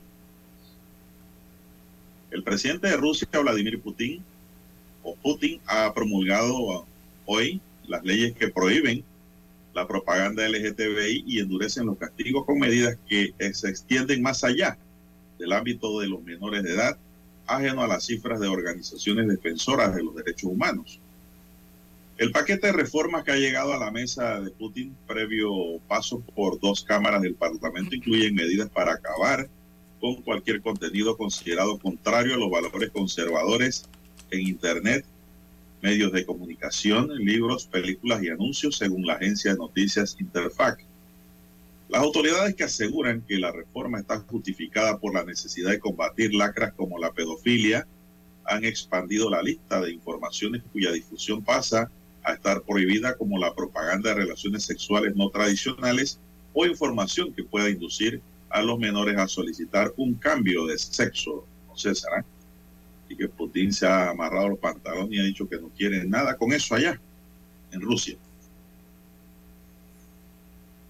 Son las 6.55 minutos. Bien, las 6.55 minutos eh, de la mañana en todo el territorio nacional. Bueno, el Vaticano ha pedido camisas o camisetas térmicas eh, para enviar a Ucrania. Y esto ante la llegada del invierno, eh, en plena guerra. Recordemos que por allá está cayendo la nieve, ya la nieve cubre todo eh, en estas partes nórdicas ¿no? del planeta, en donde se ubica también Ucrania. Así que la, la, perdón, la limosnería apostólica, esta es una institución, ¿ah? que es la que se encarga de realizar las obras eh, de caridad en nombre del Papa, esta limosnería apostólica ha pedido el día de hoy la donación de camisetas térmicas para poder enviarlas a Ucrania ante la situación de emergencia que están viviendo no solo por la guerra, sino también por la falta de electricidad, la falta de gas y el clima invernal crudo que en estos momentos se registra en este punto del planeta. En una nota, el limosnero, del, que es el cardenal polaco Konrad Krajewski, eh, explicó que se les puede ayudar con el regalo de camisetas térmicas adecuadas para mantener la temperatura corporal para hombres, mujeres y niños. Así que la limosnería apostólica en el Vaticano ya se está aprovisionando quienes lo deseen pueden sumarse a esta iniciativa comprando y trayendo las camisetas térmicas directamente a este dicasterio en un plazo de un mes para que sean enviadas por camión a Kiev lo antes posible, según escribió la limosnería apostólica en un comunicado. Así que el Vaticano a través de Krajewski ha enviado ya en varias ocasiones material médico y de primera necesidad desde el inicio de la guerra. Incluso el limosnero ha entregado a la población de Ucrania dos ambulancias, conduciendo personalmente los vehículos desde Roma. Este limosnero agarró una de las ambulancias y se fue manejando hasta Kiev y llevó la ambulancia, imagínese usted. Así que está pidiendo esto la limosnería apostólica, esta institución eh, del Vaticano para ayudar entonces a la población ucraniana que debe estar pasando frío de verdad, don Juan de Dios. Allá las temperaturas del clima cuando cae el invierno es gélido de verdad. Bueno, son las 6:57 minutos, señoras y señores, 6:57 minutos. Bueno, un aparente, una aparente normalidad viven los habitantes del municipio de Soyapango, la tercera ciudad más poblada de El Salvador, que fue cercada por elementos de las Fuerzas Armadas y la Policía Nacional Civil para capturar a los pandilleros que se encuentran escondidos en dicho lugar de acuerdo a las autoridades gubernamentales salvadoreñas. La madrugada del sábado, 8.500 soldados y 1.500 policías tomaron el control de dicha ciudad ubicada a un poco más de 12 kilómetros de San Salvador capital y se desplegaron por las diferentes colonias que componen el municipio, en su mayoría estigmatizadas por la alta presencia de los pandilleros durante años. La agencia EFE pudo constatar el lunes que en la zona se vive una relativa calma en medio de una alta presencia militar. El transporte público no ha parado y las personas que se dedican a la venta normal de productos han salido para obtener ingresos, se sienten ahora seguros. Los soldados y la policía se suben a las unidades del transporte público para registrar a las personas, en su mayoría hombres, dentro del cerco. No obstante, los supuestos capturados no han sido presentados todavía a la prensa. La presidencia indicó en un comunicado que los residentes de Soyapango han expresado estar a favor de la estrategia de seguridad que mantiene el gobierno por los resultados favorables. Este año será el más seguro en la historia de este país. El presidente Bukele aseguró el lunes en un mensaje en redes sociales que nunca en la historia del país se había logrado concentrar una cantidad así de tropas militares y poner orden y tranquilidad en la ciudad, don César. Bien. Así es, don Juan de Dios. Vamos a eh, Washington, pues, y regresamos con más del plano nacional. Bueno, ok. Adelante, Dani.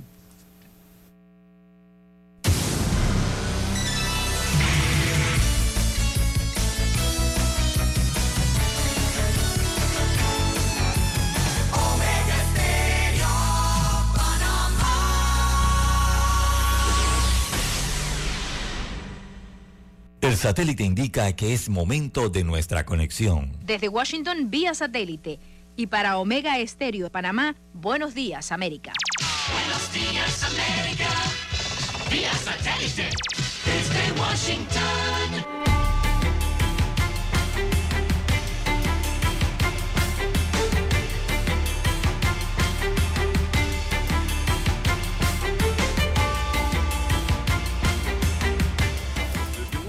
Leonardo Bonet.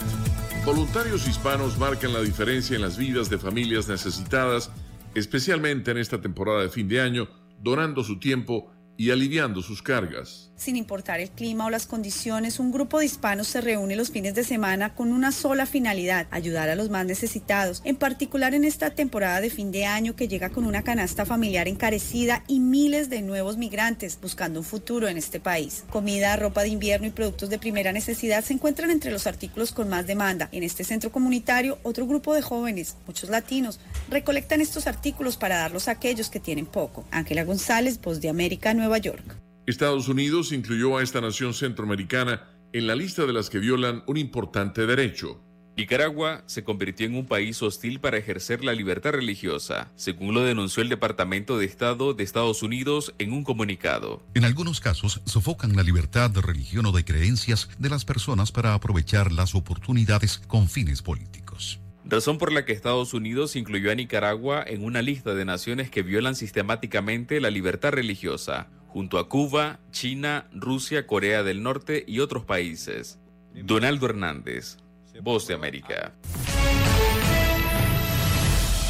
El ex legislador republicano David Rivera de Miami, quien firmó un contrato de consultoría por 50 millones de dólares con el régimen de Venezuela, fue arrestado en relación con una investigación penal federal en curso, informaron las autoridades competentes. Rivera, quien sirvió de 2011 a 2013, fue arrestado en el aeropuerto de Atlanta, dio a conocer Marlene Rodríguez, vocera de la oficina del fiscal federal en la ciudad floridana. Al parecer, Rivera fue acusado formalmente por un gran jurado el mes pasado, pero ese documento permanece sellado y no pudo hablar sobre los cargos. Honduras se convirtió en el segundo país centroamericano en imponer un estado de excepción que suspende algunos derechos constitucionales para ayudar a combatir las pandillas. Las extraordinarias medidas se implementaron en la capital Tegucigalpa y en la ciudad comercial norteña de San Pedro Sula, que han luchado contra el dominio de poderosas pandillas como Barrio 18 y la MS-13.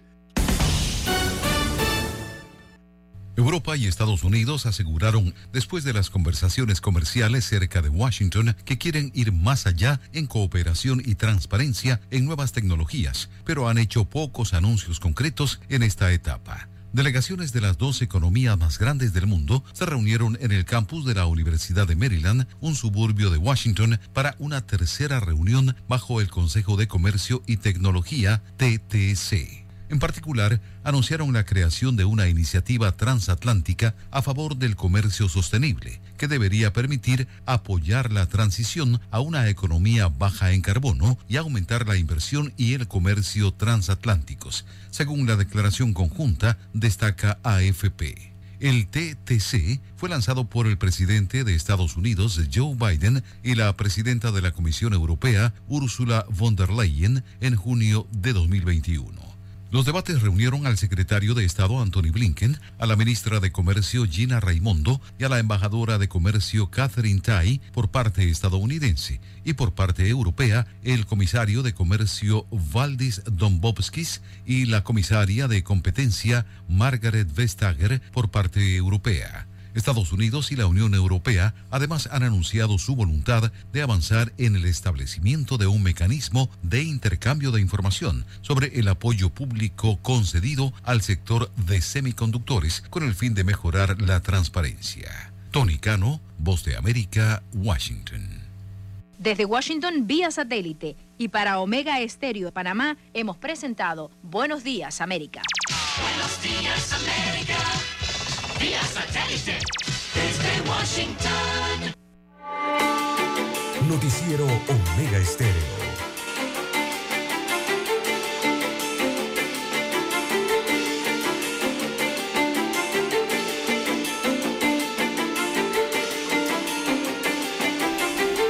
Bien, ya son las 7, 5 minutos, amigos y amigas. Están en sintonía de Omega Estéreo, cadena nacional.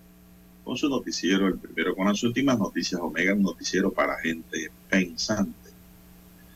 Bien, para los que me preguntaban aquí sobre las honras fúnebres del periodista y abogado Ramón Castellano, podemos informar que las honras fúnebres del periodista y reconocido abogado Ramón Castellano serán mañana a las 11 de la mañana en la iglesia San Gerardo Mayela. El sepelio será en el Jardín de Paz. Así que pues pasa al alma del, del distinguido caballero, periodista y abogado, don Ramón Castellano, que en paz descanse. Era que un ilustre caballero, Ramón Castellano, muy consejero, penalista, abogado penalista y periodista. Don César dirigió medios de comunicación en Panamá también. ¿eh? un letrado completo. Bien, don César, son las 7, 6 minutos que más tenemos en esta mañana. Eh, bueno, don Juan de Dios, eh, siguen las críticas al alumbrado navideño de la alcaldía de Panamá. Oiga, no han cesado estas críticas ¿ah? desde que fue instalado esto a inicios, eh, perdón, a, finales del noviembre, ya casi a inicios de diciembre, ¿no?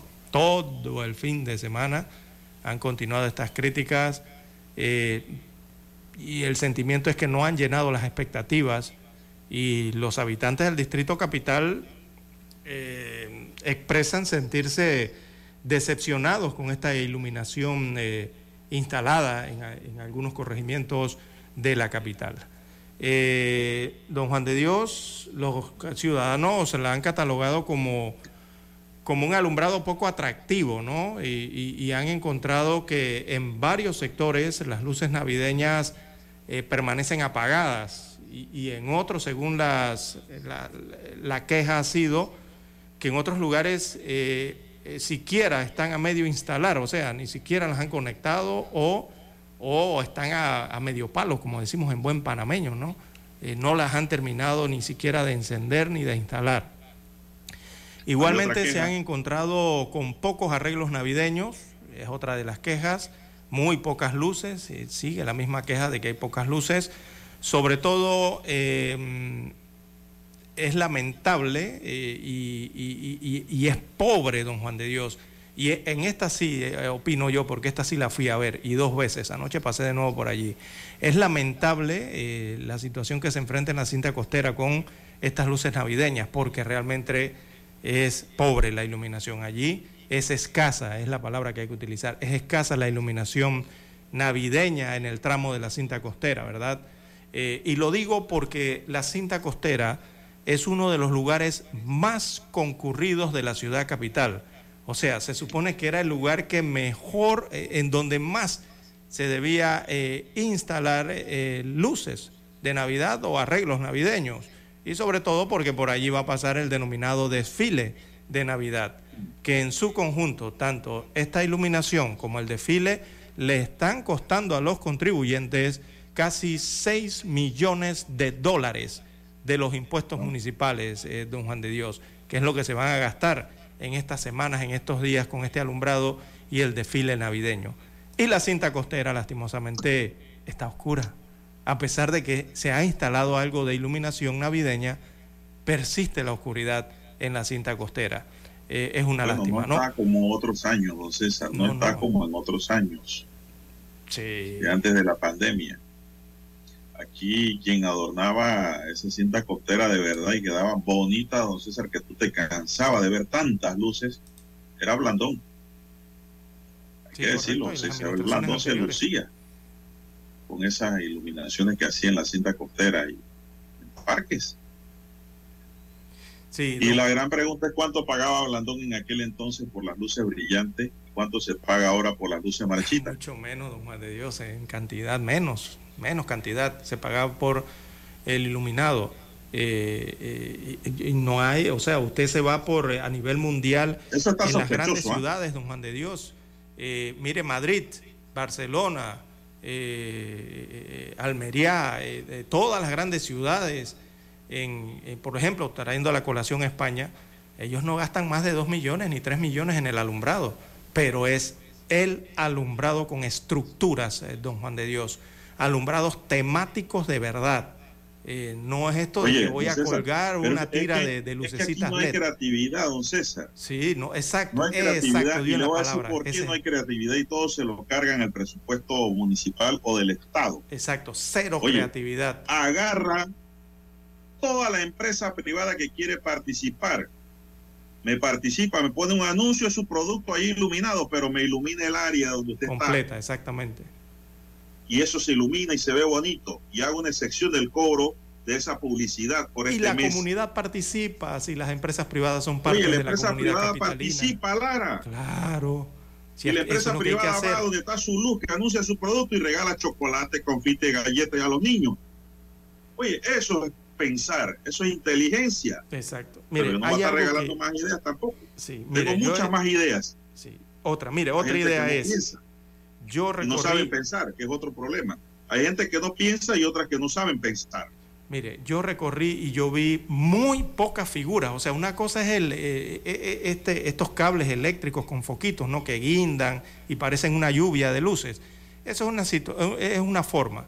Pero las mismas eh, arreglos navideños, me refiero es a la estructura, ¿verdad? Cuando usted se encuentra iluminado, por ejemplo, eh, una estructura eh, parecida a un reno, parecida a un arbolito de Navidad, parecida a un oso, o, a- o- o temas que tienen que ver con la Navidad, no las hay, don Juan de Dios.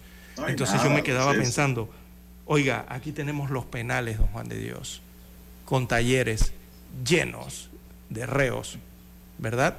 Gente que está pagando condena, pero en la resocialización son muchos los que saben de herrería, saben de soldadura, y todo esto se enseña, don Juan de Dios, y se pueden hacer fácilmente. Oiga, si en la casa uno cuando va a hacer el, el- el- el nacimiento del niño Dios y cuando va a instalar sus luces y su arbolito de Navidad, uno mismo queda diseñando las figuras, don Juan de Dios, de su casa, con algunos pedazos Así de metal, con algunos pedazos de alambre.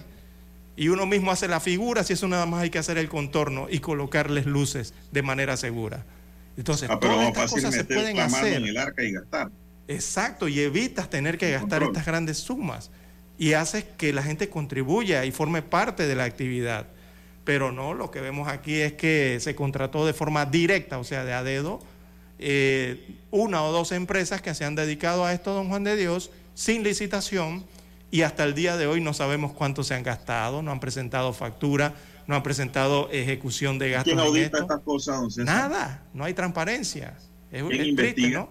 Nada, nadie. Entonces, los contribuyentes, don Juan de Dios, capitalinos, veo aquí en las redes, no cesan de expresarse en las redes sociales sobre todo, también en los lugares de reuniones, es el tema, y, y hasta en los medios de comunicación social, ya he escuchado varias voces, que los capitalinos se sienten engañados realmente, se sienten estafados, se sienten muy indignados por este alumbrado navideño que el alcalde José Luis Fábrega, vuelvo y repito, contrató de forma directa, sin licitación, a empresas por un costo de 2.8 millones de dólares.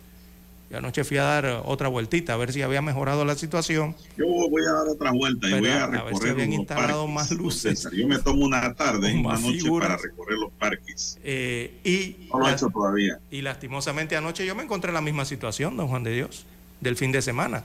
Y es que la iluminación, eh, yo no sé, yo, yo ahí, pues, atravesé algunos lugares, con excepción de la vía argentina, que me parece que es la mejor, eh, la, la- la iluminación transmite pena. Transmite, en vez de transmitir alegría, en algunas calles en este tiempo, da pena la iluminación, realmente, don Juan de Dios. ¿Por qué? Porque todo debería ser luz en Navidad y es lo que no hay ahora mismo. Entonces, vuelvo y repito, a sección del Parque de Vía Argentina, que veo que sí, ahí sí se tomaron eh, la dedicación de hacer algo bien, no sé si será por el representante de corregimiento, eh, pero de- aparte de ese, yo no observo, la, no observo espectacularidad, que es lo que se esperaba, espectacularidad por el monto de dinero que se están gastando en esto. Entonces no hay espectacularidad. Entonces uno se queda pensando en qué se están gastando los 2.8 millones de dólares de nuestros impuestos municipales. Este es un gasto pagado con el bolsillo de todos los que vivimos aquí en Ciudad Capital, que para nada se corresponde al resultado de la iluminación que debería ser don Juan de Dios. Bueno, vamos a la pausa, don Dani, a la última pausa y regresamos. Noticiero Omega Estéreo. En Omega Estéreo hacemos contacto vía satélite con la voz de América en Qatar 2022. Presentado gracias a Banco Aliado, tu aliado en todo momento. En Qatar se sigue aclarando el panorama cuando el Mundial de Fútbol entra en su tercera semana. En vivo nos enlazamos con nuestros enviados especiales Nelson Viñoles y Jacopo Luzzi para que nos actualicen con los últimos resultados. Compañeros, bienvenidos. Así es. Se siguen aclarando las cosas. Aquí Brasil volvió a ser Brasil, volvió, a ser potencia, eh, el candidato al título nuevamente. Le faltó o le sobró 45 minutos para derrotar a Corea del Sur. Fue 4 a 1 contundente, iba 4 a 0 en los primeros 30 minutos. Sinceramente Brasil jugó un partidazo, se repuso de la caída en fase de grupos ante Camerún. Croacia y Japón empataron a 1. Entonces siguieron jugando el tiempo extra y debieron definir el pase a cuartos de final mediante tiros del penal. Es la primera vez en este mundial que esto, que esto sucede. Finalmente pasó Croacia, que vuelve a ser candidata, es la subcampeona del mundo de Rusia 2018. Entonces Brasil y Croacia avanzan y se enfrentarán en la próxima fase. En Banco Aliado, te acompañamos en tu crecimiento financiero. Ahorra con tu cuenta Más Plus y genera hasta 2.5% de interés. Banco Aliado, tu aliado en todo momento. Visita nuestra página web bancoaliado.com y síguenos en nuestras redes sociales como arroba Banco Aliado.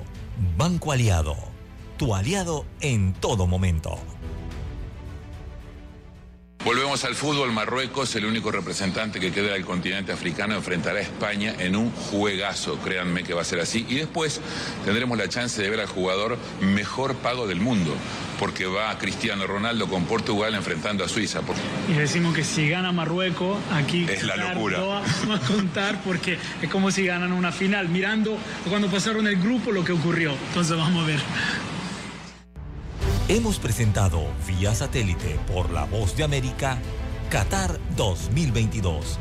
Gracias a Banco Aliado, tu aliado en todo momento.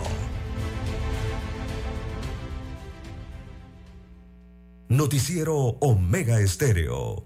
Hay algo que te hará sentir en paz, relajado, dormir tranquilo. Y es tan simple como mantenerte al día con tus pagos y recargas en línea de celular, metro, metrobús, Panamás, seguros, agua, luz, aseo, boletas, licencia. Entra a www.telered.com.pa diagonal mis pagos hoy y entérate de todos los servicios que puedes pagar por banca en línea desde la comodidad de tu hogar. Ya no tienes por qué inhalar y exhalar en el tráfico. Mantente al día con tus pagos en línea y relájate. Omega Estéreo, cadena nacional.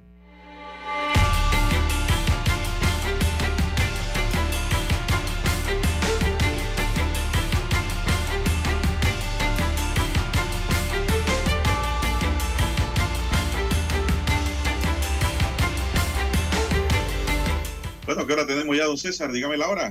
La hora tan 7.19, 7.19 minutos de la mañana en todo el territorio nacional.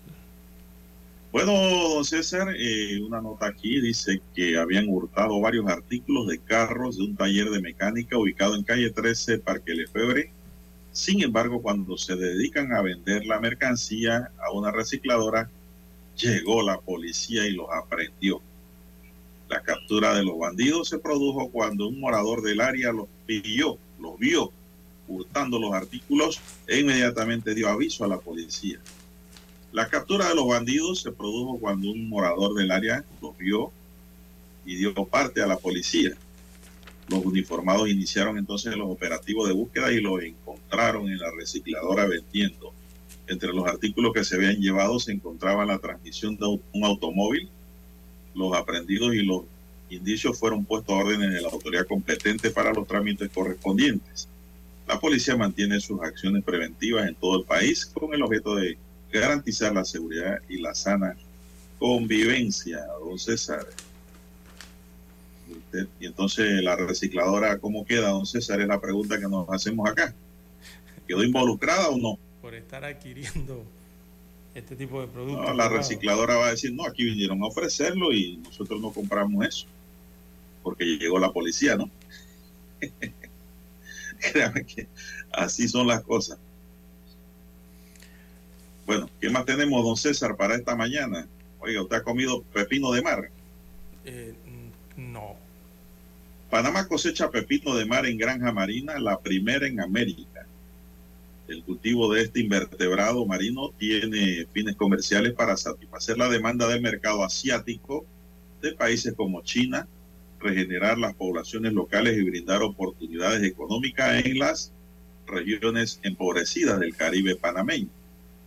En las profundidades oceánicas de Puerto Lindo, en la costa arriba de la provincia de Colón, se hizo la primera cosecha de pepino de mar, producto en una granja marina en la historia del continente de América, pues es el primero. El cultivo de estos invertebrados marinos se logró tras varios años de investigación por parte de la empresa Panacea Global, con apoyo del gobierno que apostó por Panamá para desarrollar el proyecto con una inversión aproximada de 3 millones de dólares en un momento, es un momento histórico para Panamá porque se trata de la primera cosecha de pepino de mar en toda América, algo que ningún otro país ha hecho en todo el continente. Se trata de la inversión extranjera en manos de, los lugareños en Puerto Lindo y posiciona a Panamá como el hub de la acuicultura. Esto es acuicultura, dijo la administradora de la Autoridad de Recursos Acuáticos de Panamá, Flor Torrijos. La incursión en el cultivo de esta especie marina busca satisfacer la demanda mundial creada por el agotamiento debido a la sobrepesca, regenerar las poblaciones locales y brindar oportunidades económicas en las regiones empobrecidas del Caribe panameño, expresó el fundador y director ejecutivo de la empresa David Grossman. Panacea Global, fundada en el 2018, es el primer criadero de pepino de mar en Panamá, cuya producción acuícola, a diferencia de la recolección silvestre que se da, implica cre- crearlos y cultivarlos en un área controlada, sobre todo cuando el área de cultivo es una bahía oceánica protegida, a diferencia de las piscinas sin litoral. Bueno, don César, eh, no sé, no, nunca he comido este producto, Yo tampoco. Hay, hay hay que, pero dice hay que que a- es, es una a ver, don Juan Dios, qué tal sabe, ¿no? Bueno, si le echan un pepino de mar en el guacho de marisco, don César, Bueno, va porque va. Bueno, también en medio del guacho, pero Esto es del- noticia. el del Seguro Social, don Juan de Dios, eh, apareció por allí una situación. Bien, eh, don Juan de Dios, eh, piden al Contralor Solís auditar al municipio de San Miguelito, tras confesiones del alcalde Carrasquilla. ¿Y a qué obedece. Esto obedece a que se ha presentado una petición para que se realice esa auditoría al municipio de San Miguelito a raíz del incumplimiento del pago de las cuotas obrero patronales. Eh, esto lo presentó el abogado Ernesto Cedeño. Eh, acudió entonces eh, a la Contraloría y entregó la petición, la fundamenta en el artículo 41 de la Constitución Política de la República de Panamá, en el que se precisa que toda persona tiene derecho a presentación, a presentar en este caso peticiones y quejas respetuosas a los funcionarios públicos por motivos de interés social o particular y el de obtener pronta resolución. Así que el citado artículo también indica que el servidor público ante quien se presente una petición, consulta o queja deberá resolverlo dentro de un término de 30 días. Bueno, a través de diversos medios de comunicación, amigos oyentes, el municipio de San Miguelito ha reconocido que está moroso en el pago de las cuotas obrero patronales de la Caja del Seguro Social. O sea, no les paga las cuotas, eh, entiendo sería así, o no las registra, o no aparecen los pagos, o no les entregan la ficha del Seguro Social a los trabajadores municipales en San Miguelito. Así que el propio alcalde Héctor Valdés Carrasquilla ha dicho que se hacen los descuentos a los funcionarios, pero según Cedeño quedan varias incógnitas. ¿A cuánto asciende el total de lo evadido? ¿Por qué no se paga a la caja del Seguro Social? ¿Y a dónde ha ido ese dinero? Es lo que versa en esta petición al eh, Contralor General de la República, que se dilucide eso o se resuelva eso a través de una auditoría. Así que, bueno, el alcalde mm, se ha intentado obtener respuesta por parte del alcalde de San Miguelito, algunos medios de comunicación respecto a esta temática, pero voceros de su Departamento de Relaciones Públicas explicaron que próximamente emitirá un comunicado al respecto. Al cierre de la nota del diario La Prensa de donde le traigo, eh, no se había dado ningún pronunciamiento Así que se busca investigar qué está ocurriendo con el pago de la cuota obrero patronal del distrito, perdón, del municipio de San Miguelito a la caja del Seguro Social.